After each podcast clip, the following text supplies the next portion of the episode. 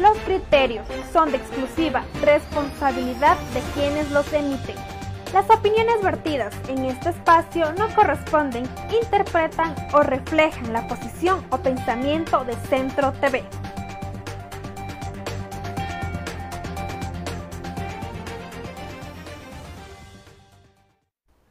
Los criterios son de exclusiva responsabilidad de quienes los emiten. Las opiniones vertidas en este espacio no corresponden, interpretan o reflejan la posición o pensamiento de Centro TV.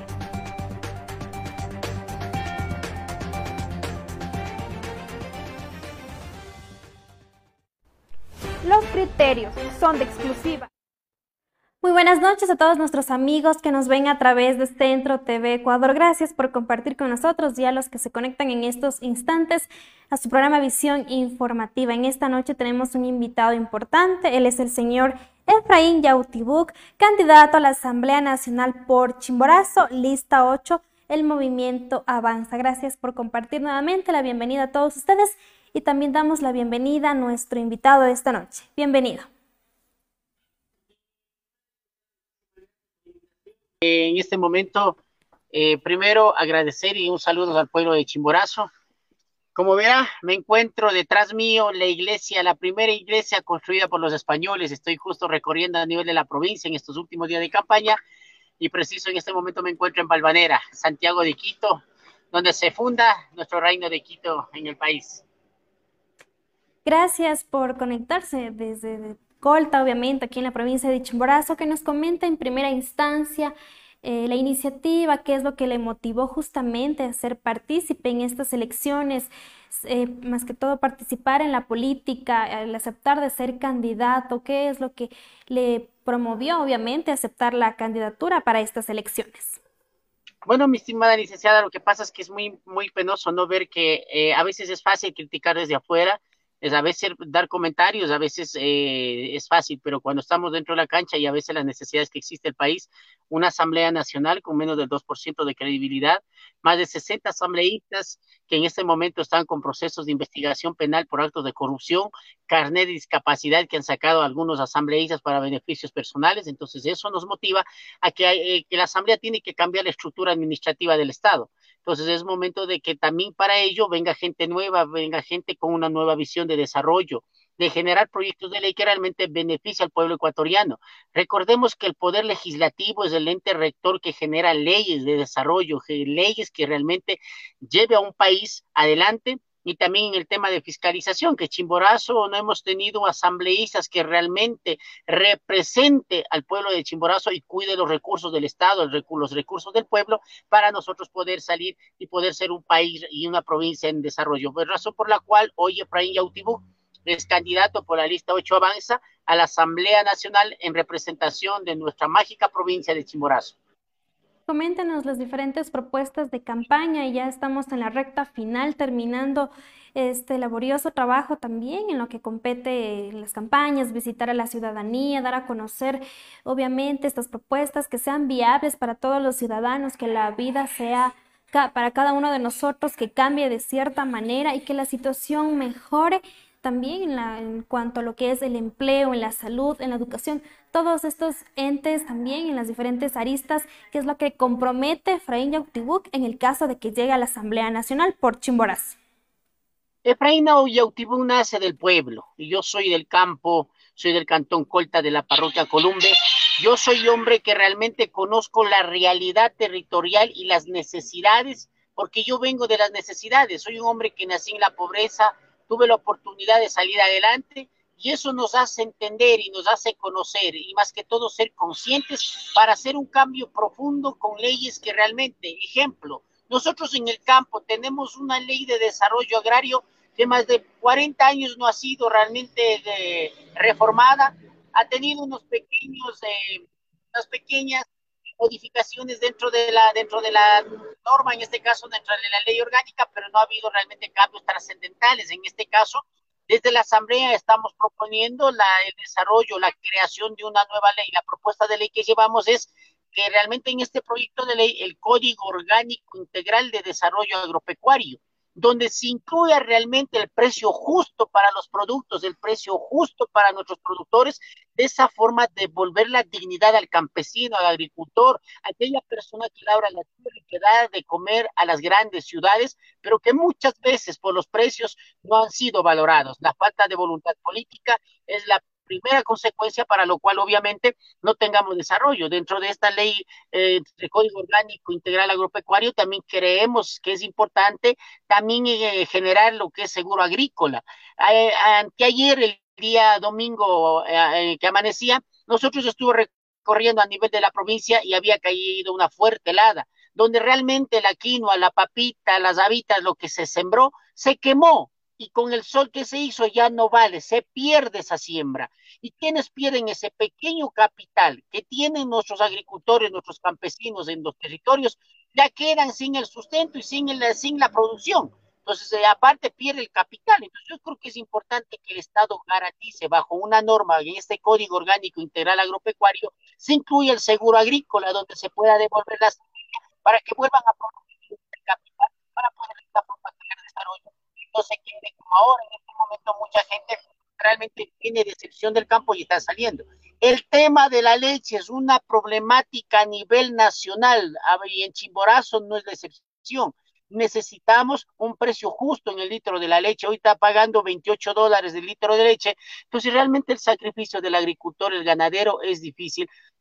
La semana pasada estuvimos en Santa Fe de Galán, estuvimos Cruz de Mayo, estuvimos en Sabañán, arriba en, Santa Fe de Galán. Es increíble ver que el atado de cebolla, el atado de cebolla esté saliendo a 30 centavos. El trabajo, el abono, la siembra, la cosecha, la desierva cuesta y aparte el viaje para llevar y trasladar los productos a la plaza cuesta y no hay realmente un precio justo y yo creo que es importante que en este Código Orgánico Desarrollo Agropecuario realmente nosotros armemos una ley que realmente beneficie al campesino. El tema de los créditos de la banca pública, en este caso Ban Ecuador, Banco del Pacífico y el mismo va lo que es la Corporación Financiera Nacional, que se convierta en un entes de desarrollo, una banca de desarrollo que realmente aporte a los créditos agrícolas, a los créditos que realmente sirva para el desarrollo de los pueblos y nacionalidades y también del campesino, del, no solo del campesino, también del artesano, del emprendedor, del pequeño, eh, del pequeño comerciante, del pequeño productor y mediano productor. Yo creo que es importante generar leyes de, en tema de desarrollo agropecuario. Y también estamos hablando en tema de una reactivación económica, donde en plena pandemia muchos negocios, muchos, muchas pequeñas empresas han, han fracasado o han, se to, les ha tocado cerrar han salido en quiebra, porque realmente precisamente por este momento de que no existe eh, recursos económicos por el tema de la pandemia. ¿Qué pasa con las cooperativas y los bancos? Es que son las altas tasas de intereses que realmente no permiten que el Ecuador tenga un desarrollo, por razón por la cual estamos nosotros dentro de la propuesta de reformar la ley de régimen monetario y financiero para bajar las tasas de interés, que según riesgo país en el Ecuador podemos tranquilamente trabajar sobre el 6 y el 7% hablando el tema de la, de la educación, estamos muy complicados con este tema que hoy realmente nuestros jóvenes, nuestros niños, nuestros hijos, ya no es fácil el estudio. Ya no es la ya no hay gratuidad completa de, la, de las escuelas, de nuestros estudiantes, de los colegios, porque ya cuesta ahora un plan de un plan de internet que vale 35, 25 dólares lo mínimo, lo más económico que cuesta para que nuestros hijos estudien pues yo creo que el Estado ecuatoriano no ha garantizado dentro de la educación un Internet, un Internet como base fundamental, la tecnología para que nuestros jóvenes y nuestros hijos sigan estudiando. Y hoy la pandemia se ha evidenciado los grandes, los grandes brechas que hay dentro de la educación que nos toca cambiar. Y en este caso necesitamos un Internet para toda a nivel universal. En este, miren, en mi sector nada más, ni siquiera tenemos señal de teléfono. Donde vengo, ahorita estoy recorriendo la provincia, vengo de Pulucate, vengo de Jinjin, donde no hay señales de telefonía. Y es increíble ver que hoy hay políticos o ex autoridades que todavía quieren seguir en el poder, siguen ofreciendo que van a poner líneas telefónicas, que van a poner internet gratuito, pero cuando realmente tuvieron la oportunidad y esas autoridades no lo hicieron porque realmente estuvieron en sus competencias. Entonces yo creo que sí es importante dar a conocer al pueblo también de Chimborazo que sí queremos gente que realmente vaya a cumplir y que genere normas, leyes y políticas públicas en beneficio del Ecuador y en beneficio de Chimborazo. En otra cosa, estamos hablando que dentro de la ley de educación superior, estamos también hablando del tema de que eh, tengamos un acceso libre hacia las universidades, obviamente, que dentro de las universidades ya tenemos un prepudéutico, lo que es el preuniversitario, que dentro del preuniversitario ya se califica el nivel de la educación de los estudiantes.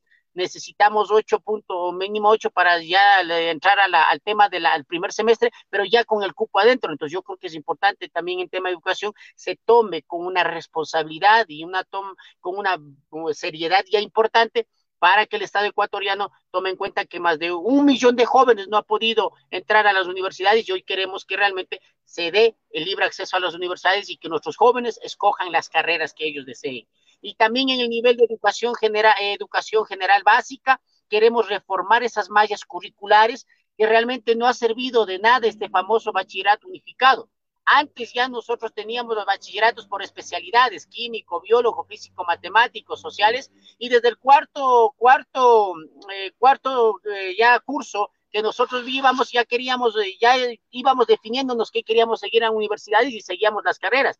Químico, biólogo, el que quiere seguir enfermería, medicina, físico, matemático, el que quería seguir lo que es arquitectura, ingeniería civil, así, etcétera, etcétera. Entonces yo creo que es importante devolver esa y también devolver el tema de que nuestros jóvenes en el campo, Chimborazo es uno considerado con alto índice de, de, nutrición crónica. Pero ¿cómo no vamos a tener de nutrición crónica si del Estado nos mandan una leche ni un cartoncito y unas galletas, como decían las comunidades, que ni siquiera nuestros hijos no pueden comer, no pueden tascar con esas galletas duras.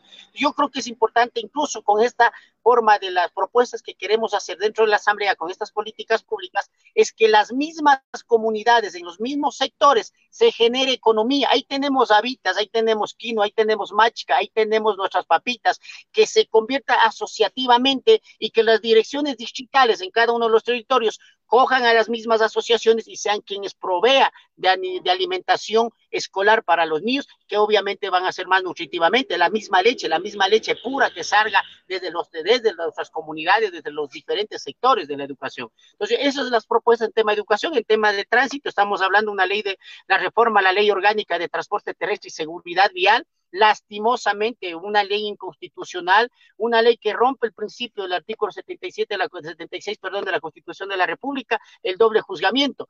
Dos dice que no se puede juzgar dos o dos o más veces por una misma causa, contravención o delito, pero en tránsito tenemos rebaja de puntos, multa económica, Aparte de eso, a veces lleva retención del vehículo. Aparte de eso, pagar el, pagar el, la wincha. Después de eso, pagar dentro del canchón la, el garaje del vehículo. Entonces, es una persecución hacia el conductor, hacia el chofer, y creo que eso se tiene que reformar. El tema de los agentes de tránsito, que por lo menos eh, que hoy vengo recorriendo el cantón Colta, donde estaba posible que se abra una escuela de, del tema de la Comisión de Tránsito del Ecuador, los cuales han quedado rotundamente rechazados que quieren no aceptan realmente. Entonces yo creo que no es el sentir solamente de un cantón, es sentir de los cantones que rechazan la Comisión de Tránsito del Ecuador. Entonces en esta reforma eliminar la Comisión de Tránsito del Ecuador, que, pero que sí venga una voluntad política para ir desde las escuelas formando disciplina, formando una cultura vial, porque de nada ha servido en tema de tránsito tener tantas multas mientras Chimborazo sigue siendo la primera provincia con altos índices de accidentes de tránsito. Para ello, cambios estructurales desde la academia, desde las universidades, formación que realmente vaya a la disciplina y a una responsabilidad del conductor, Estado y Estado y responsabilidad de la ciudadanía para una mejor convivencia y responsabilidad. El tema de corrupción, estamos hablando realmente de la reforma del Sistema Nacional de Contratación Pública, que realmente hay donde hay un robo, una corrupción, hay donde hay realmente ya eh, un robo institucionalizado en compras públicas. En pandemia se evidenció en tema de salud, reparto de, reparto de hospitales, el tema de la, de la sobreprecios en cada uno de los hospitales. Yo creo que es importante que también que dentro de esto la lucha contra corrupción es una buena fiscalización, sin persecución, sino respetando un debido proceso, se fiscalice y se ejecute lo que dice el artículo 120, numeral 9 de la Constitución de la República, que no es necesario que, que esperar la denuncia, el, asambleísta que quiere cuidar los recursos del Estado y los recursos del pueblo que sirve para el desarrollo, necesitamos el mismo asambleísta bajar a los territorios mediante informe, pedir cómo se está manejando los recursos en cada uno de los gobiernos autónomos centralizados, en cada uno de los ministerios, en cada una de las direcciones, y de esta forma transparentar y de esa forma volver a cuidar esos recursos que tanta falta nos hace para educación, salud, reactivación económica y todas estas cosas que realmente en este momento por pandemia se ha evidenciado que el Ecuador no hemos estado preparado para estos males que nos aquejan, pero esta nueva asamblea con gente nueva, capaz, podemos cambiar la historia de Chimborazo. En cuanto a los hechos que suscitaron el día de ayer por la visita del candidato a presidente Andrés Arauz por la lista 1 de Centro Democrático, ¿qué opina acerca de estos hechos que sucedieron justamente en estos días? Que nos comente, por favor, su análisis. Eh, sí, bueno, yo creo que es preocupante, ¿no? Eh, todos tenemos la libertad. Vivimos en un país de, de, mega diverso, diversidad cultural y también dentro de ello una diversidad de pensamiento hay que respetar realmente la política, hay que respetar cada uno hace, eh, tiene su preferencia política, obviamente con respeto, yo sí veo con malestar las agresiones ayer que hubo, yo creo que los partidos políticos tenemos que respetar las decisiones del pueblo, respetar eh, a veces el malestar del pueblo ecuatoriano y hacer una campaña limpia sin agresiones. Es un mal realmente que ha sucedido y creo que no podemos caer en violencia en la fiesta democrática se vive, como lo decimos, en fiesta y más que todo, no, yo creo que muchos caen en el fanatismo, en, a veces incluso en algunas rivalidades, eh, revanchismo político, lo cual no debería de existir y tenemos que después del 7 de febrero, independientemente de qué partido seamos, volveremos a la amistad y volveremos a ser ciudadanos comunes y corrientes y seguir trabajando y seguir adelante, avanzando hacia la transformación de Chimborazo. En cuanto también se ha escuchado diferentes rumores, no sabemos si realmente esto es cierto, sobre las presuntas amenazas que ha recibido el candidato a la presidencia Isidro Romero. Justamente pertenece a su lista, lista 8 eh, del movimiento Avanza. Sí, nosotros la semana, el día, claro, el día de ayer estuvimos un poco conversando sobre la situación. Isidro Romero eh, realmente ha sido muy enfático en la lucha contra los banqueros, en la lucha por generar desarrollo, en la lucha contra realmente las altas tasas de intereses que hay en el país y su propuesta ha sido convertir al Ecuador en uno de los países centros financieros de América Latina. Entre ellos es una propuesta excelente, obviamente, que es lo que necesitamos, que también tengamos una banca competitiva que venga de otros países para que pueda competir, competir con las altas tasas de intereses que hay en la banca en el Ecuador y en las mismas cooperativas. Entonces yo creo que es importante analizar que estas propuestas y su nivel de aceptación que en este momento sube las encuestas, empieza a tener amenazas, obviamente. Hay políticos desesperados, realmente no sabemos de qué sectores está viniendo, pero ya está en un equipo de investigación y yo creo que hacia eso vamos caminando. Isidro Romero es un empresario que realmente ha venido trabajando y generando una propuesta de desarrollo y una, de, una propuesta más que todo de generar eh, el desarrollo para el país es un político que realmente tiene un una trayectoria empresarial, una que más que todo se ha dedicado al campo, al agro, a bienes y raíces, y eso le ha hecho catapultar hoy como una, una de las propuestas que puede convertirse en un político y que el 7 de febrero está dando sorpresas, y obviamente para viejos políticos es una amenaza, y obviamente eso hace que hoy eh, Isidro esté con una amenaza que ha recibido, que ya estamos investigando de, de dónde está viniendo. Agradecemos también a nuestros seguidores quienes nos hacen llegar sus inquietudes. Néstor Luzón nos hace llegar su comentario. Muchas gracias por compartir esta información. La ruralidad siempre ha sido abandonada, no tenemos políticas públicas. ¿Cómo hará para que el campo se integre al proceso productivo y de desarrollo?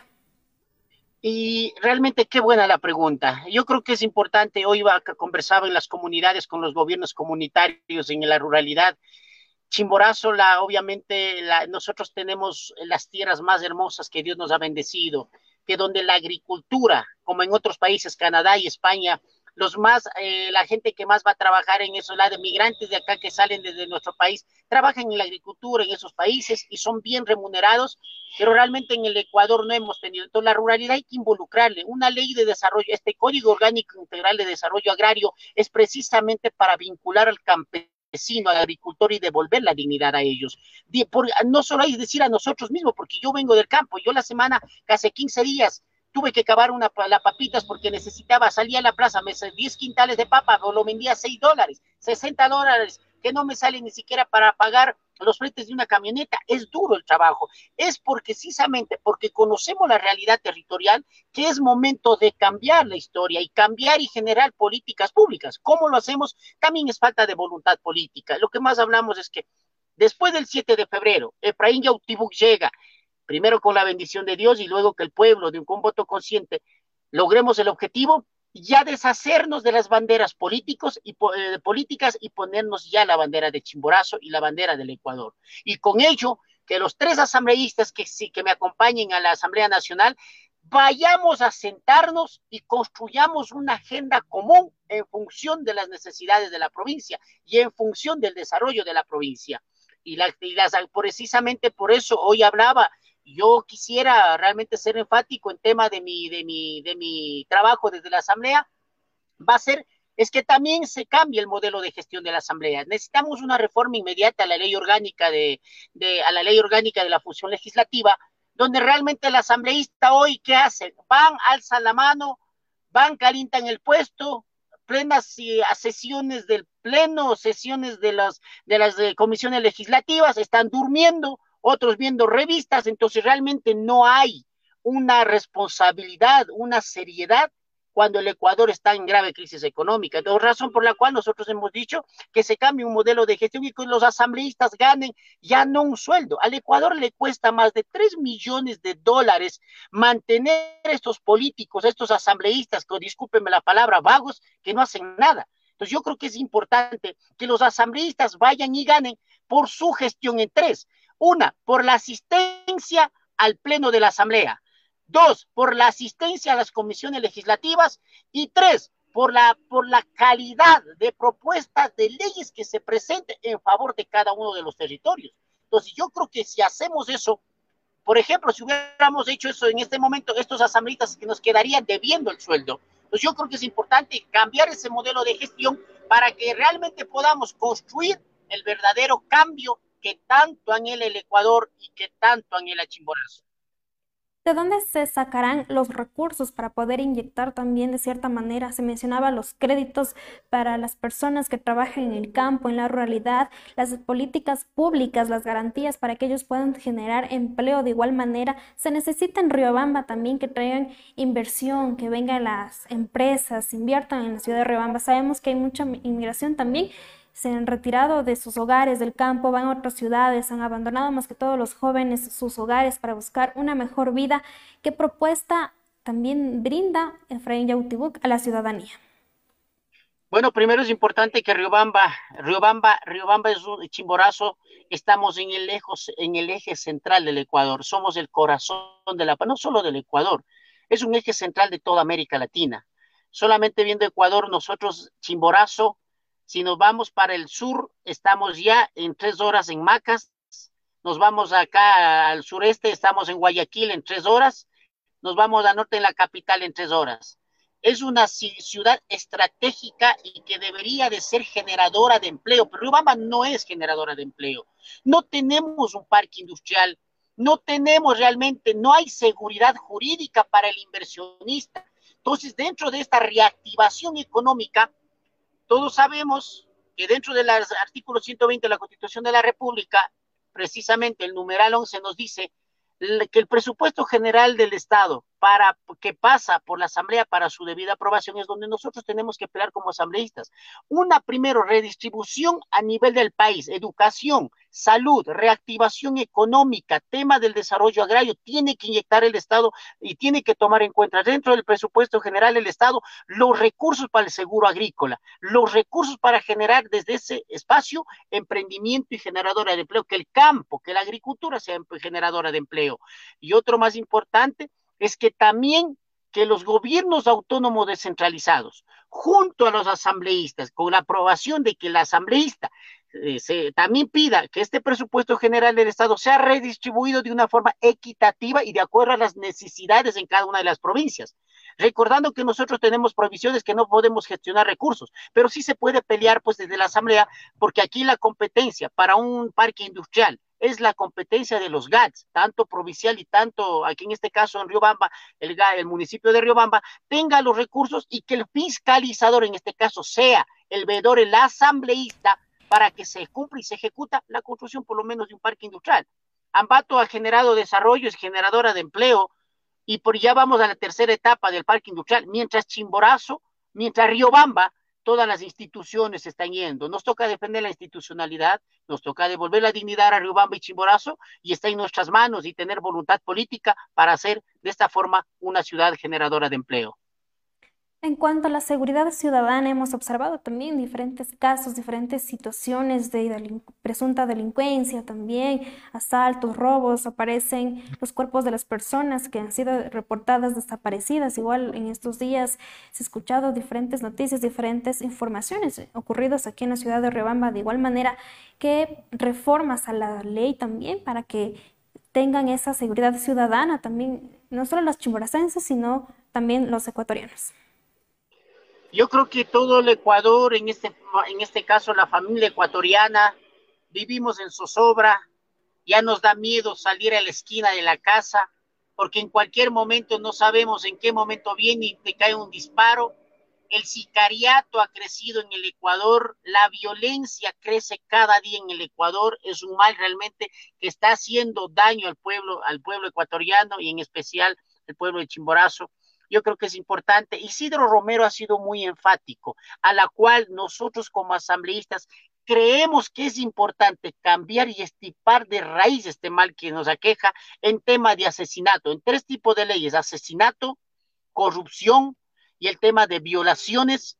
Nosotros estamos proponiendo pena de muerte, que desde la Asamblea podemos reformar el Código Orgánico Integral Penal, porque realmente si no nos vamos a ir a la deriva por tanta violencia. Esta semana nomás acaban de matar a un presentador, colega suyo, que es, realmente fue a nivel nacional e internacional reconocido de Ecuavisa. Imagínese, eh, todo el mundo en este momento anda consternado. Entonces yo creo que el nivel de sicariato, ayer en las noticias salía que en, Guayaquil acaba de matar a un padre de familia, viene dos personas y le dispara. Entonces yo creo que a dónde vamos a llegar, necesitamos reformar ese código orgánico integral penal también necesitamos garantizar, eliminar esa tabla de consumo que también es mal para nuestros jóvenes, que realmente necesitamos realmente esas políticas públicas, pero también para esto tenemos que tener voluntad, más que todo voluntad política, para poder nosotros cambiar leyes.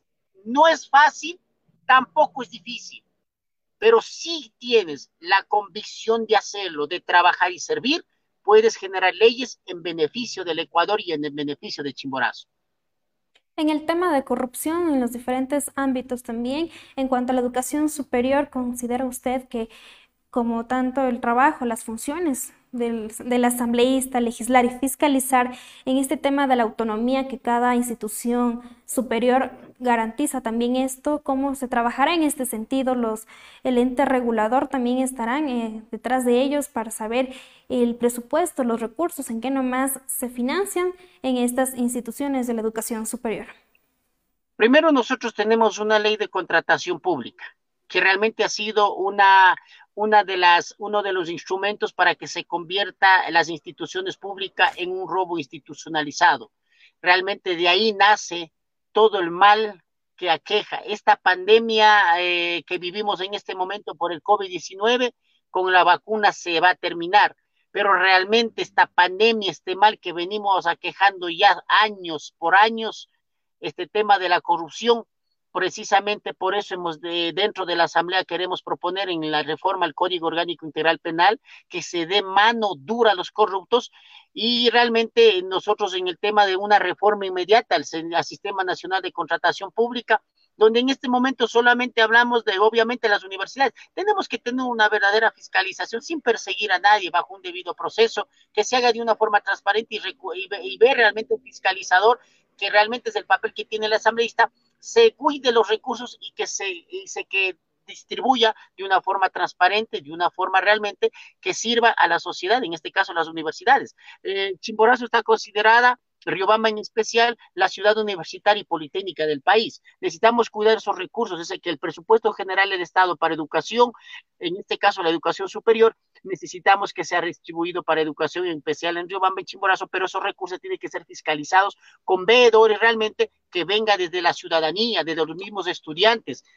Eso nos generaría una transparencia económica y desarrollo. En este caso, los gobiernos autónomos descentralizados, Riobamba y Chimborazo, vivimos una gran malestar. Hay, hay, municipios con procesos de investigación, unos por actos de corrupción sobre precios, otros por tráfico de influencias, otros por cohecho, otros por concusión.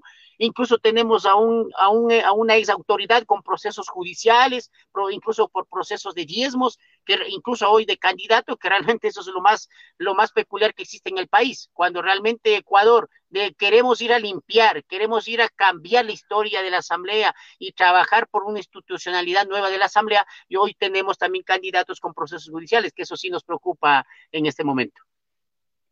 También el trabajo que vendrá realizando eh, en el caso de que llegue a la Asamblea Nacional estas propuestas viables para la ciudadanía, el mensaje, el llamado a la reflexión del voto también para todos aquellos que nos encontramos ya en esta recta final que ya se termina en lo que es la campaña electoral, donde terminará el cierre de campaña justamente de la lista 8, el movimiento Avanza. Bueno, en primer lugar, muchísimas gracias por la invitación.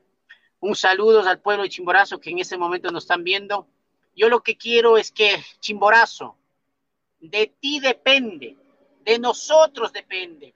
Con tu voto eliges el presente y el futuro del Ecuador, el presente y el futuro de Chimborazo.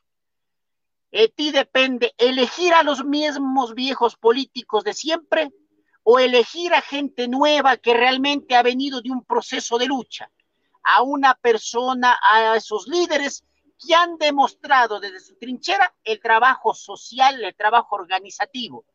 Precisamente por eso nosotros estamos concientizando al voto. Efraín Yautibú viene de un proceso de lucha, un proceso de organización, de un proceso comunitario.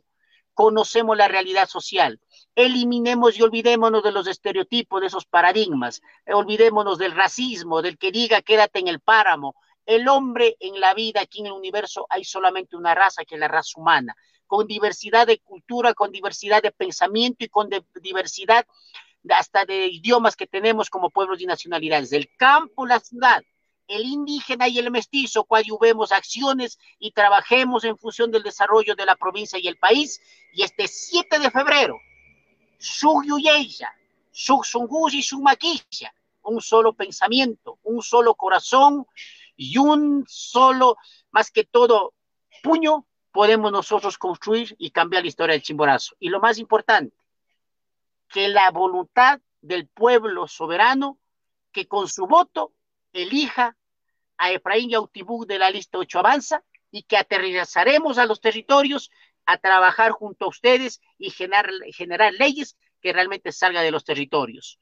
Con la fuerza, la valentía y esa energía de la juventud, más la experiencia, el conocimiento y la sabiduría de nuestros taitas, es posible cambiar la historia de Chimborazo. Muchísimas gracias. Agradecemos al invitado de esta noche, al señor Efraín Yautibuk, por la lista 8, el movimiento Avanza.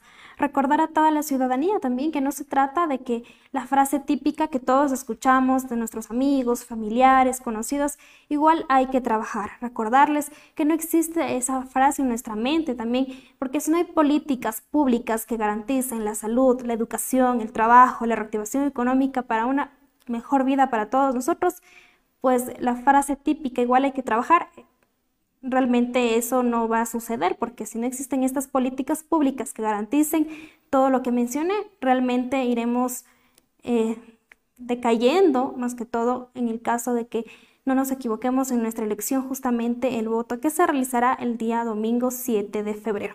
Gracias a todos ustedes por compartir con nosotros mañana con más invitados importantes a través de Centro TV Ecuador por su programa Visión Informativa. Recordarles que la transmisión está en directo en Facebook, en YouTube, en Instagram, Twitter y nos encuentran en podcasts en Spotify como Centro TV Ecuador. Muchísimas gracias, que tengan una buena noche. Muchísimas gracias.